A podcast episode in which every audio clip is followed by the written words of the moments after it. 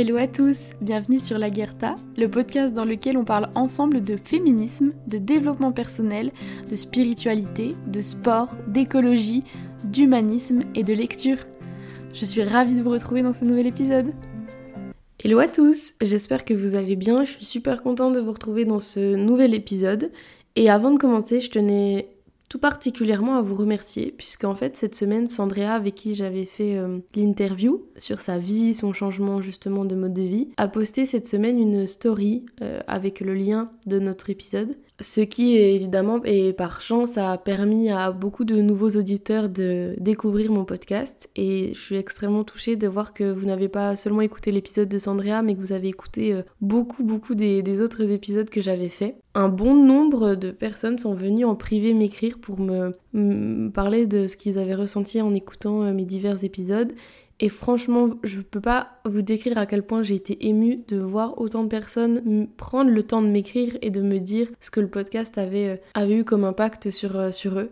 Et franchement, c'est tellement gratifiant et enrichissant de votre part. Vous vous rendez pas compte que pour vous, c'est un petit message et pour moi, c'est un boost immense. Donc franchement, je tenais vraiment à vous remercier et euh, je suis extrêmement extrêmement touchée et je souhaite la bienvenue à, tous à tous nos nouveaux auditeurs. Alors aujourd'hui j'avais vraiment envie de vous lâcher comme ça, on va dire, ma, ma réflexion sur le, couple et sur les relations amoureuses pour qu'on puisse après en, en, en parler, euh, en message privé et que je puisse aussi, grâce à vos, à vos réflexions, évoluer sur ma vision, puisque c'est ce que je préfère, avoir vos retours et pouvoir euh, remettre en question mes pensées. Et le sujet du couple, c'est ce dont j'avais vraiment envie de vous parler, puisque c'est un, un, thème, on va dire, qui me travaille et qui m'interroge depuis euh, mon plus jeune âge, on va dire, enfin depuis mon, mon plus jeune âge, j'entends depuis le début des moments où j'ai commencé à avoir des relations amoureuses plus sérieuses, parce que je me suis toujours posé la question sur notre façon de faire. C'est-à-dire que dès le lycée, je me suis euh, intéressée à la relation euh, de Beauvoir et de, et de Sartre, qui était entre guillemets, on va dire, un idéal rêvé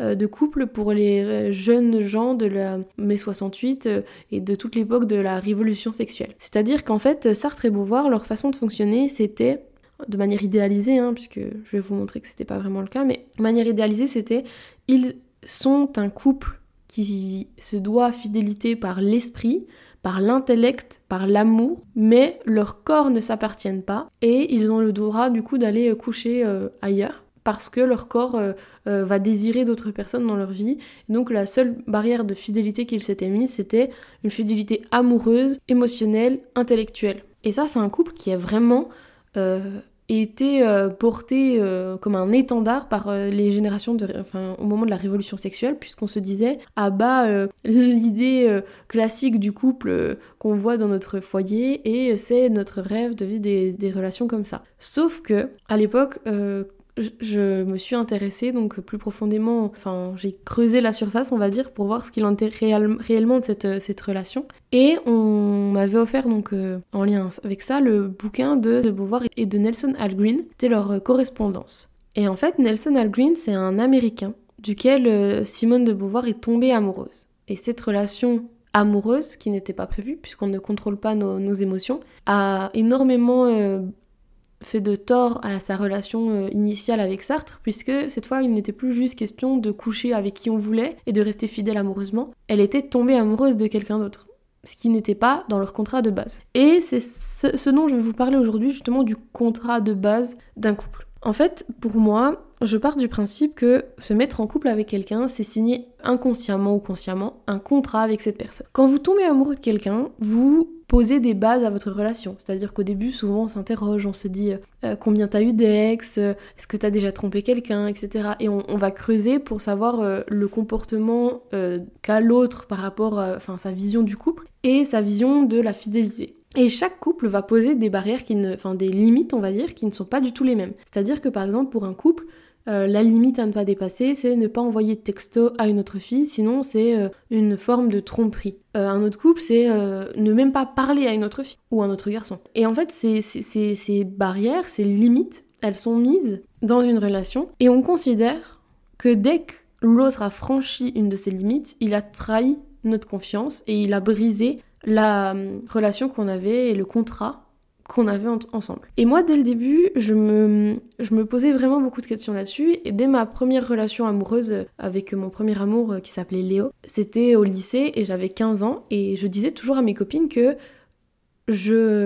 j'étais profondément amoureuse de lui et que même si ça aurait mis vraiment à mal et que ça m'aurait fait beaucoup beaucoup de, enfin ça m'aurait donné beaucoup de souffrance, j'aurais pu pardonner une tromperie physique bien plus qu'une tromperie émotionnelle. Je m'explique. Je disais toujours à Léo, je préférerais mille fois que tu me trompes parce que juste t'as trouvé une fille belle et t'as voulu coucher avec parce que ça t'a donné envie, ça t'a donné du désir, plutôt que tu tombes amoureux d'une autre fille ou que tu crées une relation euh, euh, fusionnelle ou euh, une vraie alchimie avec une autre fille. Alors dans la pratique, évidemment, c'est bien plus compliqué, ça fait mal, etc.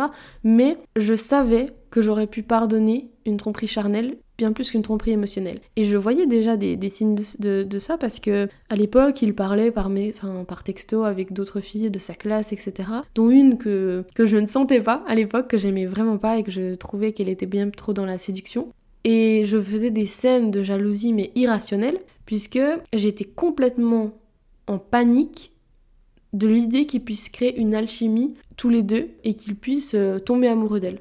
J'aurais préféré qu'il juste un jour il, couche avec et puis, euh, et puis que ça s'arrête là. Et cette manière de voir les choses, je l'ai gardée à mes côtés pendant longtemps, longtemps, longtemps. Et même si je me suis rendu compte avec les années que ma réflexion avait besoin d'être plus poussée, eh bien c'est quand même quelque chose qui me, qui me collait à la peau. Quand je me suis mise en couple avec Adri, euh, la réflexion, enfin je veux dire l'intérêt pour ces réflexions a été un petit peu mis sur pause puisque euh, ça fait trois ans et demi qu'on est ensemble, on est extrêmement heureux, je suis épanouie, cette personne, c'est mon chez-moi, c'est mon, mon refuge, et je sais très bien que s'il ne fallait choisir qu'une personne sur Terre, je le choisirais lui. Parce que son, son âme et sa personne, c'est ce que j'aime le plus au monde. Et pourtant, en fait, euh, comme je vous le disais dans l'épisode sur la sexualité, nous n'avons euh, pas du tout la même sexualité. Adrien, c'est quelqu'un qui a très très peu de libido et qui n'est pas vraiment à l'aise avec euh, le sexe en général, alors que moi, c'est vraiment tout l'inverse. Et cette, ce, fossé entre nos deux fonctionnements m'a un petit peu travaillé au début, puis beaucoup, beaucoup, beaucoup plus, et jusqu'à maintenant, qui, euh, qui est le sujet phare de notre couple et l'amélioration de notre couple à faire pour, euh, pour que ça aille mieux, sur laquelle on, travaille. Et ça m'a poussé justement à me réinterroger sur le contrat qu'on avait entre nous. C'est-à-dire que notre relation, euh, dès le début, on s'est mis dans un couple de deux personnes qui se devaient, entre guillemets, fidélité physique, émotionnelle, etc. Et les limites, elles n'ont pas cessé d'évoluer. C'est-à-dire qu'au début, j'avais une, peur j'avais une peur panique de l'abandon, mais vraiment euh, que j'ai que, que dû travailler euh, avec des psys, avec euh, moi-même pour comprendre d'où elle venait et qui est encore présente. Je vais pas vous mentir, même si ça va beaucoup mieux, elle est encore présente de, temps en temps. Et cette peur panique me faisait être très jalouse. Et comme Adrien n'avait pas eu beaucoup de relations amoureuses dans sa vie et qu'il était vraiment pas du tout dans un, une démarche de séduction avec les femmes, eh bien, il voyait pas le mal de parler à une fille comme ça, euh, pas, pas par message, mais juste de lui parler, de devenir amie, quoi. Et moi, comme je, je suis quand même jeune, et donc euh, quand on s'est mis ensemble, j'avais 19 ans, c'était euh, très difficile pour moi parce que j'avais vraiment peur, en fait, de ne pas être assez bien pour lui et qu'il, du coup, ait besoin d'aller de, voir d'autres filles et que je ne le contenterai jamais assez quoi. Une fois cette, euh, cette, euh, ce sujet un petit peu traité, nos, comme je vous disais, nos limites ont énormément évolué jusqu'à ce que maintenant euh, il n'y a plus du tout de, enfin moi de mon côté il n'y a aucune jalousie. Il peut faire, de toute façon je ne suis pas sa mère, donc il fait ce qu'il veut. Mais avant il faisait ce qu'il voulait avec la peur que j'avais au ventre, alors que maintenant il fait ce qu'il veut sans que j'ai peur. Il part en week-end, en vacances, il devait partir deux semaines avec ses copains, je n'aurais mais aucune boule au ventre. La seule peur que je pourrais avoir, c'est simplement qu'il lui arrive un truc ou qu'il se fasse mal, etc.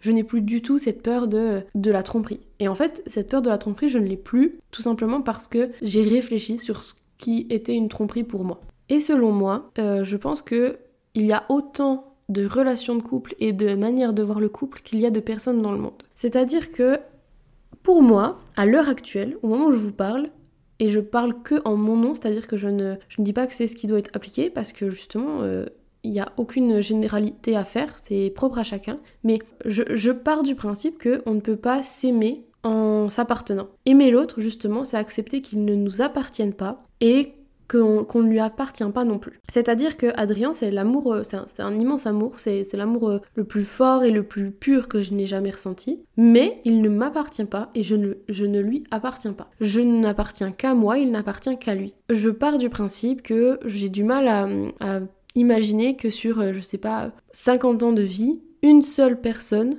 nous corresponde à 100% et réponde à 100% à tout ce, ce, dont on a besoin et que nous-mêmes répondions à tout ce dont il a besoin. Je ne suis pas toutes les femmes. Je suis euh, blanche, brune, euh, petite, euh, en ce moment je suis un petit peu ronde. je ne suis pas une russe blonde élancée, je ne suis pas une femme métissée, je, ne suis pas toutes les femmes. Et donc je ne peux pas avoir la prétention de répondre à ces attentes au complet. C'est-à-dire qu'il a peut-être un moment dans sa vie où il va désirer d'autres corps, d'autres femmes, d'autres odeurs, sans pour autant que ça veuille dire qu'il ne m'aime plus ou qu'il ne me respecte plus. C'est juste que c'est des désirs, il peut très bien avoir des désirs sans que son désir pour moi euh, soit minimisé ou diminué. Comme il peut très bien, par exemple, je prends un exemple extrêmement concret, mais je déteste la marche, je déteste la randonnée, c'est vraiment quelque chose que je n'aime pas. Et Adri, c'est quelque chose qu'il aime vraiment bien, c'est un, passe-temps qu'il apprécie. Et donc je ne peux pas prétendre à répondre à tous ses désirs et toutes les choses qu'il aime dans sa vie. Donc ce passe-temps de randonnée, il le fait avec ses copains, et pas avec moi. Et ça, ça s'applique pour beaucoup de choses dans le quotidien.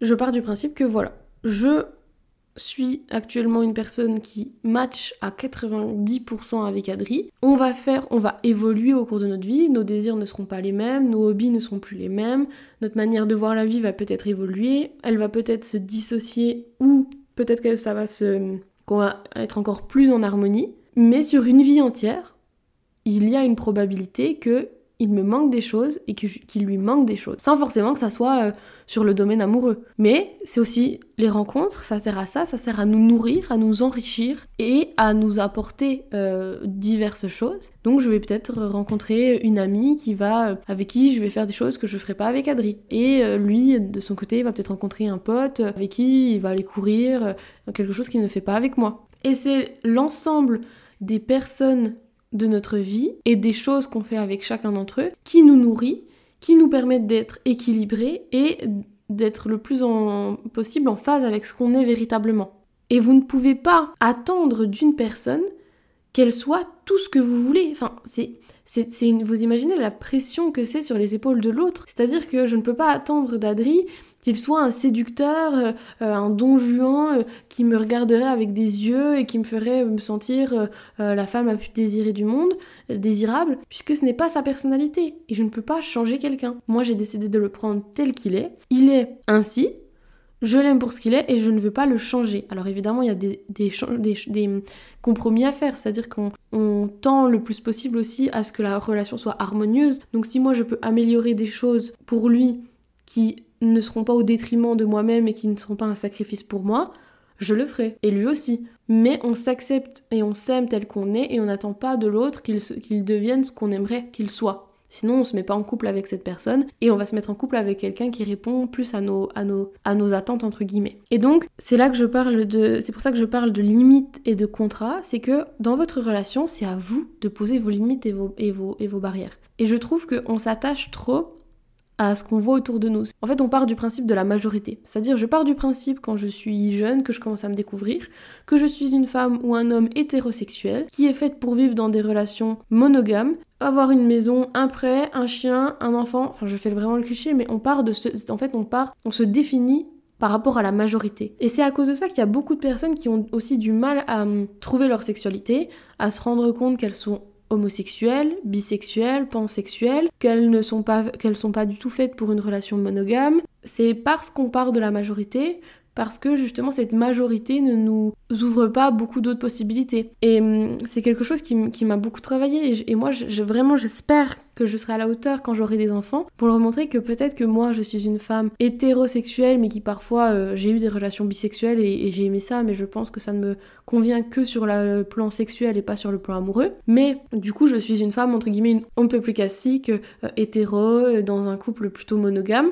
Mais j'espère éduquer mes enfants en leur apprenant que c'est mon schéma et qu'ils peuvent très bien trouver leur schéma, qu'il soit euh, à l'opposé du mien ou pas, ou à l'opposé de la majorité ou pas, et qu'ils doivent justement n'écouter que leur instinct, que ce qu'ils sont profondément, pour ne pas se laisser influencer par la majorité et donc passer des années d'errance et se sentir mal dans leur peau parce qu'ils ne ressemblent pas aux autres. Parce qu'il y a des centaines de couples, et je, enfin je dis des centaines, en vrai je lance des chiffres dans le vent, mais il y a énormément de couples qui sont ensemble mais qui sont pas heureux parce qu'en fait, ça aurait été trop violent pour la personne de remettre en question les standards du couple et de la sexualité. Et donc, euh, on s'est mis, euh, sans s'en rendre compte, dans une relation qui ne nous correspond pas. Et là, je voyais une émission l'autre jour euh, sur, sur Ça commence aujourd'hui, de couples, en fait, qui, d'hommes et de femmes qui s'étaient mis dans un couple traditionnel, on va dire, alors qu'en fait, 40 ans plus tard, ils ont découvert qu'ils étaient homosexuels et qu'en fait, ça dormait en eux depuis des années. C'est juste que c'est tellement violent de se prendre la claque du fait qu'on n'est pas comme tout le monde ou pas comme la majorité, et surtout que cette violence, elle est amplifiée par le fait que bah, cette majorité parfois ne nous accepte pas si nous, sommes différents, et ben que du coup on, se, on se met dans le moule quoi. Sauf que ce moule il est trop petit pour nous, il nous étouffe, il nous fait du mal, et euh, il nous il enlève notre essence, ce qu'on est véritablement au fond de nous. C'est pour ça que déjà c'est hyper important la tolérance. C'est-à-dire que moi je n'ai jamais jugé un couple qui me dit euh, je fonctionne comme ça, nous on fait pas l'amour chez nous, nous on fait beaucoup l'amour, nous on, on, côtoie le milieu libertin, euh, nous on fonctionne à trois. Chacun fonctionne comme il l'entend à partir du moment où ce fonctionnement n'est pas au détriment des autres, n'est pas au détriment de soi-même et fait dans l'écoute, la bienveillance et le respect. C'est la seule condition, enfin, ce sont les seules conditions qui font que, ben après chacun fait ce qu'il veut. Euh, moi ça m'impacte pas dans mon quotidien, ça va pas me changer euh, euh, ma vie, ça va pas me faire du mal et ça va plutôt me faire du bien de voir des gens heureux. Et donc on, nous devons aussi envers les autres ne pas être dans le jugement. C'est-à-dire que j'ai une amie qui m'expliquait que bon c'est une amie qui était en, couple, qui est encore en couple et qui est en couple avec un homme avec qui elle a eu trois enfants, qui est vraiment très très amoureuse de son mari et qui pendant sa relation maritale est tombée amoureuse de quelqu'un d'autre. Elle est tombée amoureuse de quelqu'un d'autre sans que ses sentiments pour son mari diminuent. C'est-à-dire que parfois on peut tomber amoureux de quelqu'un d'autre parce que tout simplement il y a la place. C'est-à-dire que la relation initiale qu'on a, elle s'étiole et en fait tomber amoureuse de quelqu'un d'autre, c'est juste que l'illustration du fait qu'on n'aime plus la personne avec qui on était à la base et que ben voilà on restait par euh, par, par, facilité ou par euh, ou parce que ben parfois c'est c'est aussi la routine qui s'installe et donc on, on s'imagine même pas la possibilité de quitter l'autre même quand on est plus heureux. Mais elle c'était pas son cas. Elle était véritablement heureuse, épanouie et amoureuse de son mari.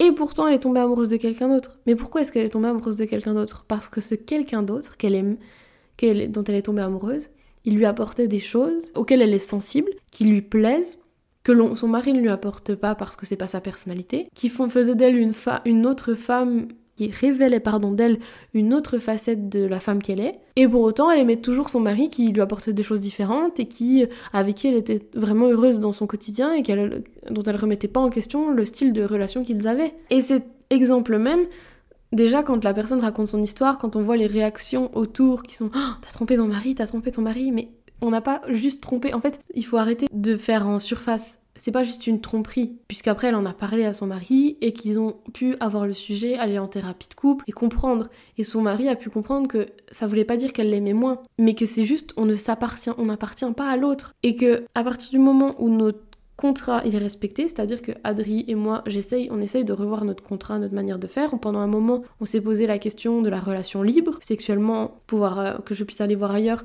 pour que mon corps exulte, puisque c'est ce qu'il ne m'apportait pas. Et en fait, en redéfinissant notre, notre contrat, etc., c'est là qu'on voit est-ce que ça nous convient ou pas. Et le contrat de votre voisin n'est pas le même que le vôtre. Et peut-être que vous, vous êtes extrêmement Purée, je fais que de dire extrêmement, je suis désolée.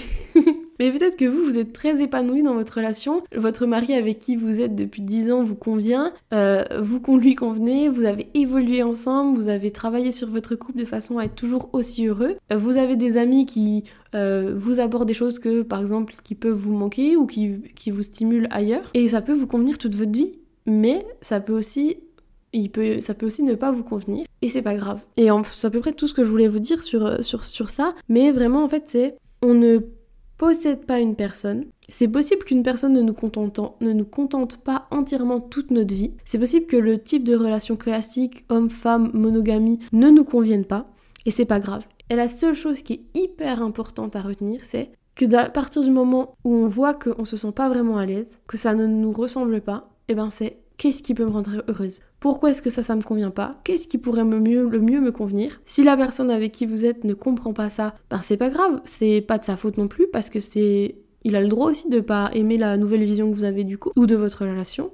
Et donc, il faut juste avancer avec des personnes avec qui vous pouvez avoir le type de relation qui vous correspond sans que l'un de vous deux ait besoin de se sacrifier ou sans que l'un de vous deux se sente lésé ou, euh, ou, mis de côté ou, envahi ou enfin tout ce que vous voulez dans sa relation. Il faut que ça soit fait à pied d'égalité parce que en fait c'est ce qui permettra de tenir votre couple. Et surtout c'est tout ce que je vous dis là, ce, contrat entre guillemets qui a à mettre, il peut évoluer, il peut euh, changer et il faut juste qu'il soit clair. Il faut juste qu'il y ait une communication. Et nous, par exemple, le contrat entre guillemets que je pense qu'on est en train de mettre en place avec Adri, c'est simplement l'honnêteté. Simplement dire, ben, on part du principe qu'on est un couple monogame, mais qu'on est en train d'essayer de voir comment notre couple fonctionne que euh, nous, il n'y a pas du tout de limite en termes de parler à quelqu'un, etc. Parce que on sait qu'on n'est pas dans la recherche de relations amoureuses avec quelqu'un d'autre. Il sait que je peux avoir du désir pour d'autres sans que ça le mette euh,